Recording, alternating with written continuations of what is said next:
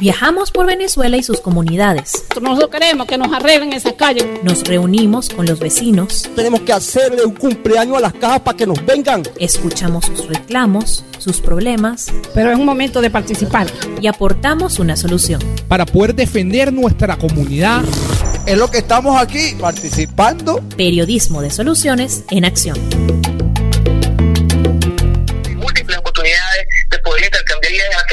Muchísimo tiempo. Eh, un doctor de esos con, con D mayúscula, un hombre de vocación, eh, un hombre valiente además que ha hecho denuncias eh, cuando el sistema de salud no funciona. y también ha trabajado duro para que funcione. Estamos hablando del doctor Unidades Urbina, que se emitió una, un comunicado eh, en torno precisamente a las falencias que están teniendo los médicos y en apoyo a que los médicos tengan mejor razón. Me gustaría pues que usted nos explique de qué se trató este comunicado y por qué pues eh, toman esta iniciativa. Muchas gracias María Isabel por la invitación y por permitirme llegar a tu oyente. Eh, por todo el país es importante mantener la comunicación con todas las comunidades porque cuando uno desconoce algo es cuando más lo, le teme Mientras que sigamos conociendo, en este caso, la pandemia y el virus del SARS-CoV-2, pues uno más o menos se enfrenta ya con ciertas herramientas. Realmente, como tú bien decías, desde la Sociedad Venezolana de Puericultura y Pediatría, la cual presido, y hoy desde la Academia Nacional de Medicina, de, la cual soy secretario, emitimos un comunicado sobre la cantidad de, fallecidos en, el gremio de salud, específicamente los médicos, que ya asciende hasta el día de ayer que se publicó el primer comunicado a 22 médicos y ya hoy van por 26 médicos. Eso es importantísimo porque eso significa que muchos de nuestros médicos que están en primera línea, que son los pacientes, los médicos que reciben junto con las enfermeras a los pacientes en los hospitales, pues ya tenemos, eso significa, Marisabel, un un 19%, casi 20% de todos los fallecidos en el país. Cuando uno compara esa cifra en Venezuela de, 19% de médicos fallecidos por coronavirus y lo compara, por ejemplo, con España, que tuvo más o que tiene más o menos 12% de personal médico fallecido, pero en España hay cientos de miles de infectados y aquí en Venezuela apenas vamos por 15 mil. Entonces, una cifra desproporcionada para la cantidad de pacientes diagnosticados y la cantidad de, de médicos muertos por motivo del coronavirus, cumpliendo la mayoría de ellos la labor de estar al frente de los hospitales. Ese fue el motivo de hacer un llamado de alerta al ministerio para que tome en cuenta que debe dotar los hospitales con los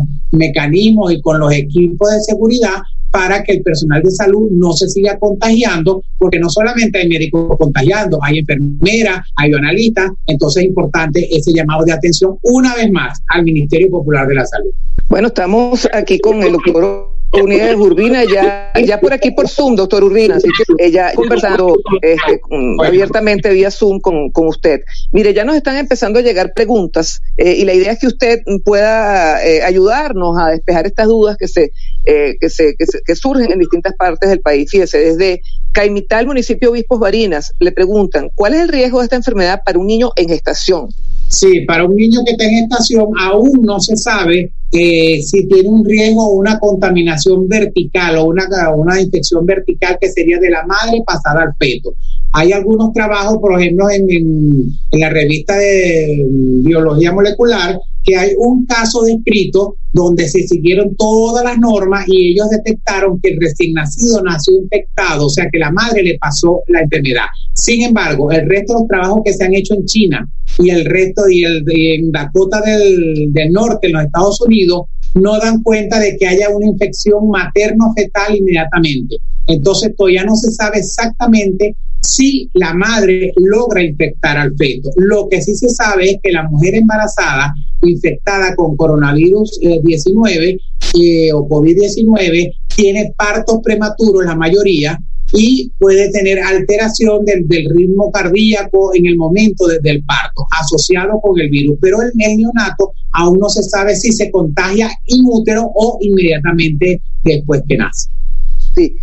Eh, doctor Unidades, eh, le preguntan también si un recién nacido puede contraer la enfermedad y cuál puede ser el riesgo. Usted hablaba pues eh, de que esto no, no está muy muy explorado aún. Sin embargo, ha habido casos. Ahora, uno no se sabe si se contagian en el momento del parto o, ya venían pues con la infección. Sí, de recién nacidos sí se sabe, lo que no se sabe es si se contaminaron directamente de la madre en el momento del parto la cesárea, pero sí ha habido casos recién nacidos, se supone que si es la madre infectada no se cumplieron las medidas de protección, de aislamiento, que son la mascarilla, hacer un buen aseo del pezón para darle de mamar, y lo que sí se sabe es que a través de la lactancia materna no hay contaminación. Entonces quiere decir que en algún momento de la cadena de protección que debe tener ese niño lactando de una madre contagiada con COVID-19, en ese momento pudo la infección, pero los niños sí, sí eh, pueden desarrollar la enfermedad.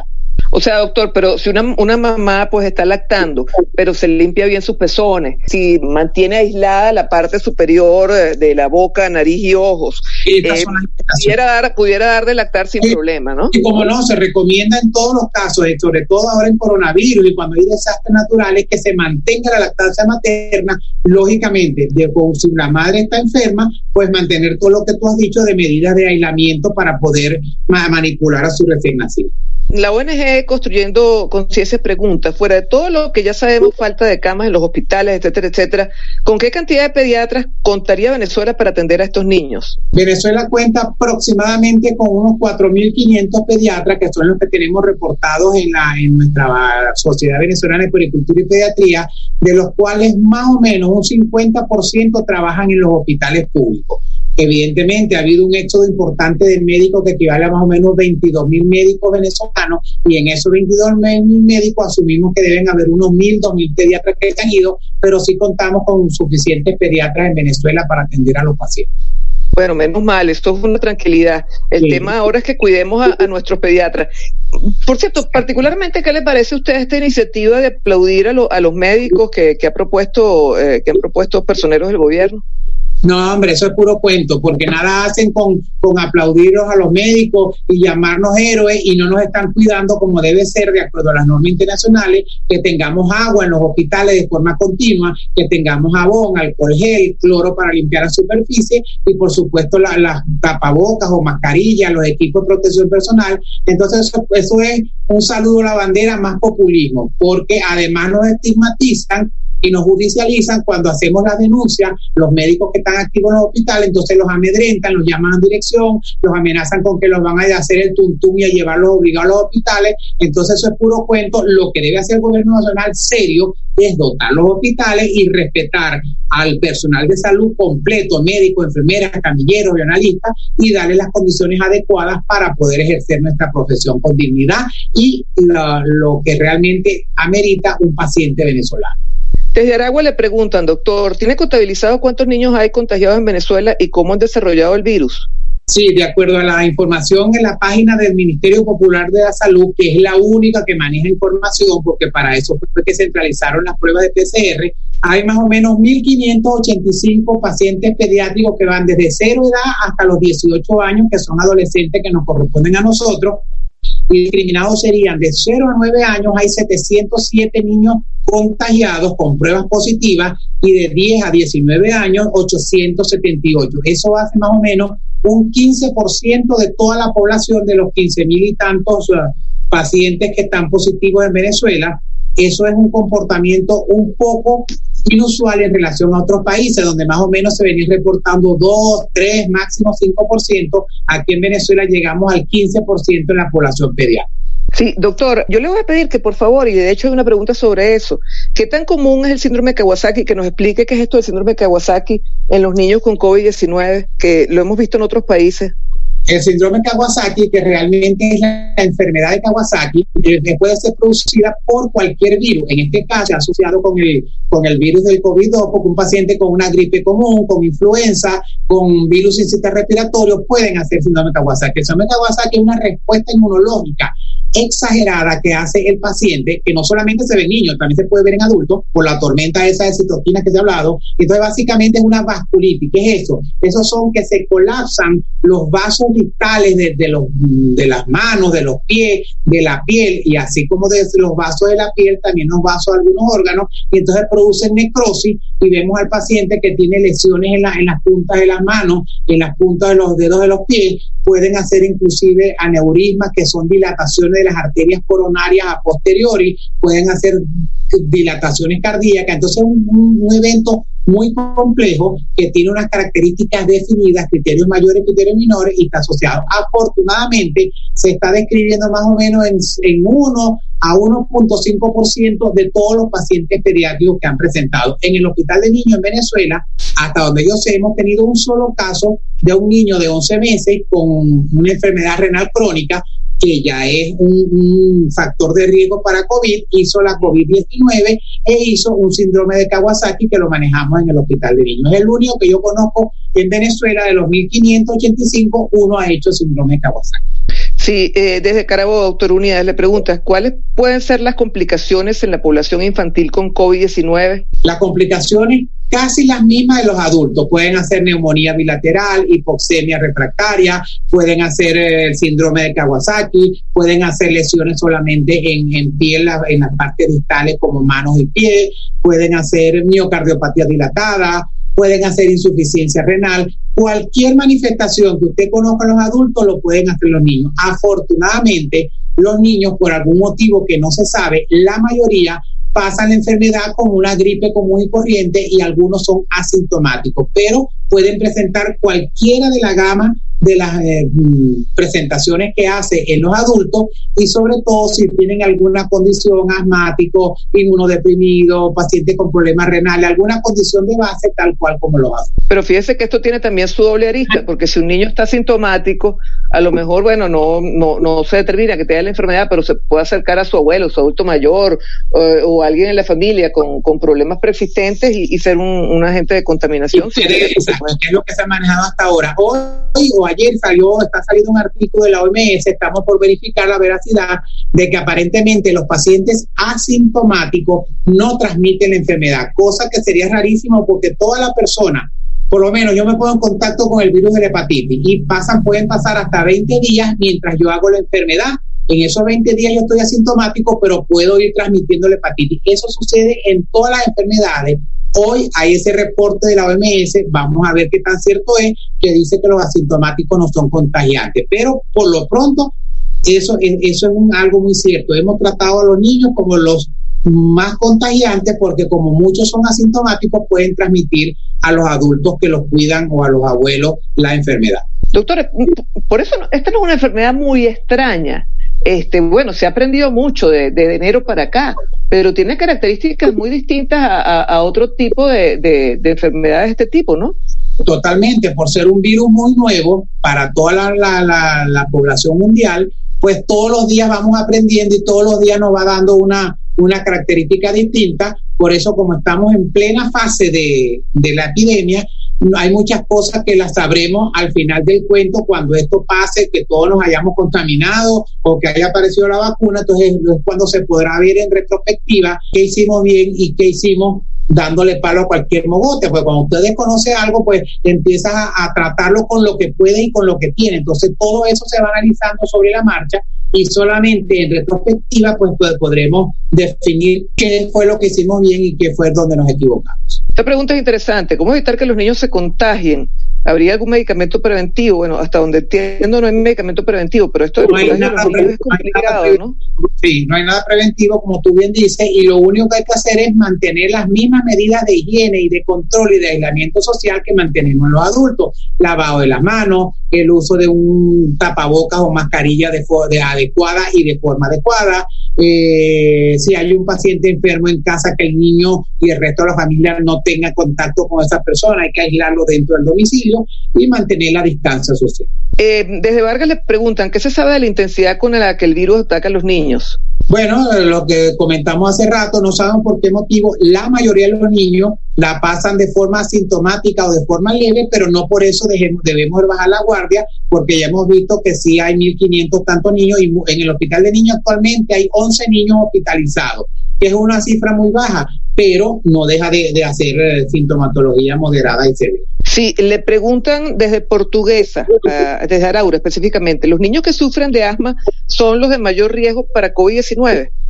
No, cual, no solamente lo de asma, cualquier enfermedad que tenga el paciente previo a asma, diabetes, problemas de HIV, problemas de problemas renales, igual que los adultos, cualquier condición, porque un paciente con alguna condición puede en algún momento tener sus defensas bajas, como dice normalmente la gente, y por supuesto el virus puede expresarse con mayor intensidad en esos pacientes que cuando se manifiesta en un paciente previamente sano.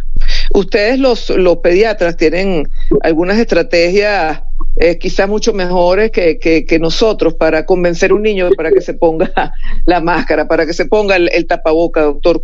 ¿Qué, sí, claro. ¿Qué podemos hacer? Porque no es fácil ahí nos toca la inventiva de los pediatras y los papás, pues hacerles un cuento que estamos jugando a ladrones y no sé qué cosa, o que estamos jugando como la guerra de la galaxia, hacerles la menos duro el mantener una, una mascarilla puesta cuando andan básicamente en la calle. Entonces es cuestión de inventiva del representante, del adulto responsable, convencer al niño de una manera o cosa que es más fácil que obligarlo a ponerse la mano. Igual que el lavado de las manos. Se inventó, se creó alguien de que el cantar el cumpleaños para todos los chamos, sobre todo los menores de 6, 7 años, les encanta cantar el cumpleaños. Entonces es una forma que se ideó para que el muchacho se lave la mano cantando el cumpleaños y mantenga el tiempo que es necesario el agua y el jabón en contacto con la. Sí. Eh, doctor, también desde Vargas le preguntan, eh, eh, a propósito de esto, ¿no? ¿Qué medidas se pueden tomar en edificios para que los niños puedan salir a jugar sin problema? ¿Qué será la entrada, a lo mejor del parque, este, esta, estos geles, no sé? Sí. Este, cuando al, salen del algo edificio, al respecto? Sí, cuando, cuando van saliendo del edificio, que van acompañados por el adulto, deben ir acompañados por un adulto, este, el adulto que le pase a las manillas o a donde se pone la, el botón del ascensor o si es mejor por las escaleras, cuestión de que tenga la menor cantidad posible de contacto, porque no sabemos quién pasó antes que nosotros por allí que pueda estar contaminado. Y en el parque, los juegos deben ser de forma individual o si son con dos o tres niños que mantengan la distancia. Eso es imprescindible. Ahí es difícil que el niño no tenga contacto, pero hay que hacer lo importante, hacer explicarle que el motivo es para no enfermarnos, una cantidad de cosas. Sí pueden bajar a los parques con previas asepsia y antisepsia, las manos, todo eso, pero no pueden tener contacto directo porque yo conozco a mi hijo y sé que estuvo en contacto con quien sí o quien no, pero yo no sé si el vecino guardó las mismas normas de distanciamiento social que yo tuve y ese niño puede estar transmitiendo la enfermedad. Desde Trujillo le pregunta, doctor Unidades, eh, desde Valera específicamente, ¿un niño con sus vacunas al día, según el esquema de vacunación, está más protegido? ¿Tiene menor probabilidad de contagio? No, lo que pasa es que lo normal es que todos los niños y a los adultos inclusive tengan su esquema de vacunación completa. Entonces lo que sirve tener un niño vacunado, si yo tengo el niño con la vacuna contra el neumococo y hace una, una neumonía, ya yo descarto que sea neumococo, voy más directo a pensar en coronavirus. Si hace una diarrea, yo descarto, porque ya tiene la vacuna de rotavirus, yo descarto que sea rotavirus, debo pensar más en, en, coronavirus. Lo que me sirve es primero para mantener la, la, salud adecuada del niño y segundo para descartar las, las posibles causas de esa sintomatología que está presentando el paciente. Fíjese, Yaracuy, esta reflexión y esta pregunta es interesantísima. Doctor, coronavirus y desnutrición. En nuestro estado creo que hay un índice alto de niños en estado de desnutrición. Le pregunto y, y le pregunto, me imagino que es el contexto de esta, de esta, eh, de este interrogante. Eh, ¿hay un mayor riesgo para niños con desnutrición? Totalmente, porque en Venezuela, de acuerdo al estudio en COVID, la gente seria de Fundación Caritas, que van llevando los estudios, más o menos se habla de 35% de desnutrición de algún tipo en los menores de 5 años. Un niño desnutrido o un adulto desnutrido tiene lo que es su sistema inmunológico deprimido, que es lo que llaman la gente tiene las defensas bajas, y en ese momento ya la, la desnutrición se convierte en un factor de riesgo y puede ser mucho más grave la manifestación del virus que en un niño que tenga su peso y talla normal.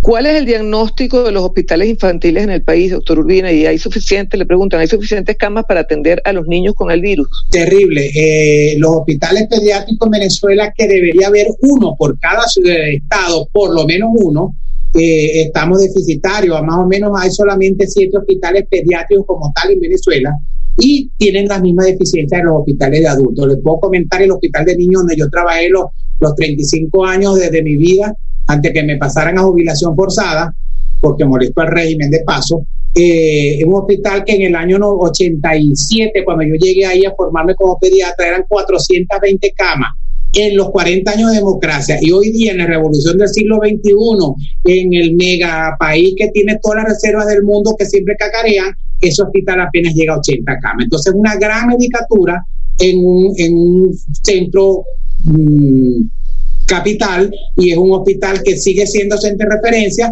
pero apenas con 80 camas. No son suficientes las camas pediátricas para las patologías comunes. Ahora imagínense con el coronavirus. Bueno, imagínense ustedes, amigos, que eh, yo no les comenté que el doctor Unidades Urbina fue director del JM de los Ríos, un hombre que conoce eh, de este hospital pues eh, muchísimo y, y, conoce lo que es el, el servicio de salud pública. Así que su, su palabra su, son más que, más, más que importantes. Sí, ¿Cuántos años fue que pasó allí, doctor, en el JM? 35 años. Llegué joven, con 20 kilos menos, con pelo y sin arruga. Y no solamente fui director una vez, yo tropecé dos veces con la misma piedra. En el año 2000 hasta el 2002 fui director y volví a repetir del 12 al 14. Lo recuerdo, doctor, y, y sé que hizo mucho porque este hospital no, no decayera en su servicio. Le preguntan aquí algo importante en relación a, qué hacer con un niño que tiene los síntomas iniciales. ¿Cuándo se debe acudir a, un hospital? Si un niño, usted ve que tiene fiebre, malestar general, que no mejora en 48, 72 horas, que es más o menos el tiempo que va mejorando un cuadro gripal común y corriente, debe ir, o si tiene fiebre muy alta, que usted con las medidas generales como mamá o como papá conoce y no baja la fiebre, pues, y ver el, el estado de toque general, usted debe acudir siempre al médico y más en estos casos donde usted ve que ya se está saliendo del patrón normal, como quien dice, de una gripe común y corriente, hay que ir. Y ojo, el coronavirus no solamente afecta la parte respiratoria, hay pacientes que han ido por diarrea y lo que tienen es coronavirus, porque el coronavirus se manifiesta mucho en las células intestinales y puede producir diarrea como único eh, sintomatología cuando hacen el examen es coronavirus. El problema es que tiene que ir al médico y entonces si usted no tiene una, como, como la mayoría que mucha gente que está atendiendo, sobre todo cuando van a los CDI, le falta información médica, entonces, de, no, como no tuvo fiebre, no es coronavirus. No, ya va, hay gente que no hace fiebre y tiene coronavirus. Entonces, siempre hay que ir al médico de confianza, que en este caso es para los médicos, pediatras y médicos generales formados en las universidades venezolanas. Eso es importantísimo que la gente lo tenga claro. En las universidades tradicionales. Sí, pues están llegando muchos médicos que uno no sabe pues realmente su, su formación. Fíjese, de... doctor, desde Sabaneta, municipio Cruz Paredes, Estado Arinas, le preguntan, bueno, ¿y cómo hacer con los casos asintomáticos en los niños? ¿Cuáles son los pasos a seguir? Bueno, el tema es que allí es más complicado porque si está asintomático no, no sabemos, ¿no? Exactamente, esa es la cuestión. Entonces, todo el mundo debe, que no es de tu familia, que usted no lo conoce, usted debe tratar a esa persona como un posible candidato a que le contagie coronavirus, porque no conocemos si la, los vecinos o la gente en la calle, en el supermercado, cumplen las normas. Entonces, los asintomáticos, tanto adultos como pediátricos, son una, una ruleta rusa. Nadie sabe porque aquí no se puede hacer, ni en ningún lugar del mundo, hacer serología para los 30 millones de venezolanos. No se puede, no hay real que pague eso, entonces los asintomáticos son una ruleta rusa. Eh, doctor, ¿todas las personas con coronavirus están siendo aisladas en hospitales o lugares fuera de sus casas? Tengo entendido que cuando usted va a un hospital público o un CDI y se activa el protocolo y le hacen la prueba es porque usted tiene primero criterios para hacer la prueba y una vez positiva el Estado asume el control de ese paciente sin pedirle permiso ni al paciente ni a la familia, sino que inmediatamente los aíslan, cosa que no se debe hacer de acuerdo a las normas internacionales. Yo le debo a usted preguntar, ¿usted está de acuerdo en irse para este hotel? Y además, si es asintomático o síntomas leves, todo el mundo fuera de Venezuela lo pasa en su casa bajo estrictas medidas de confinamiento. Claro, sobre todo, este, eso es interesante. En otros países, la obligatoriedad de, del aislamiento en X centro de, de, de reclusión eh, es así, porque bueno, yo he visto que los trasladan a hospitales, a hoteles, pero de manera obligatoria. O sea, usted va para allá y no sale y no tienen ni siquiera teléfono porque les quitan absolutamente todo. ¿En otros países es así? No, en otros países respetan la, la autonomía del paciente. Además, está claro, si usted está leve o asintomático, a pesar de que tenga la prueba positiva, yo lo mando a su casa en confinamiento y estoy pendiente de usted con un médico que lo visita o un médico que lo llame para ver si hay algún agravamiento de la sintomatología. Desde Peribeca, municipio de Independencia, Estado Táchira, ¿cuántos niños están infectados en este momento? Si nos puede repetir la cifra. 1.585 al día de hoy en la página web de la, de la, del Ministerio Popular de la Salud. De 0 a 9 años equivale a 707 niños y de 10 a 19, 878, que hacen un total de 1.585. Sí, ¿y cuántos hospitales en el país están capacitados para atender casos de COVID infantil y cuáles serían? En realidad, todos los hospitales deberían, en papel, estar preparados para eso. Sin embargo, se escogieron hospitales centinelas. En Caracas hay como 19 hospitales. En, los, en los estados del interior hay básicamente el hospital principal, el Hospital Universitario de Maracaibo, el Hospital Pablo Acosta Ortiz en San Fernando de Apure. Entonces, los hospitales principales son aquellos que se designaron como hospitales centinelas por ahora. Pero de seguir la epidemia, cómo va incrementándose el ritmo que va, todos los hospitales, quieran o no, van a terminar siendo centros de atención de pacientes COVID. Bueno, si ya ayer Maduro estaba hablando, le pedía a la Iglesia Católica que abriera los templos, los templos, este, bueno, ya eso da un, indicio. Mire, desde Yaracuy eh, nos narran esta historia, que es interesante que usted la sepa, que este tipo de cosas están pasando.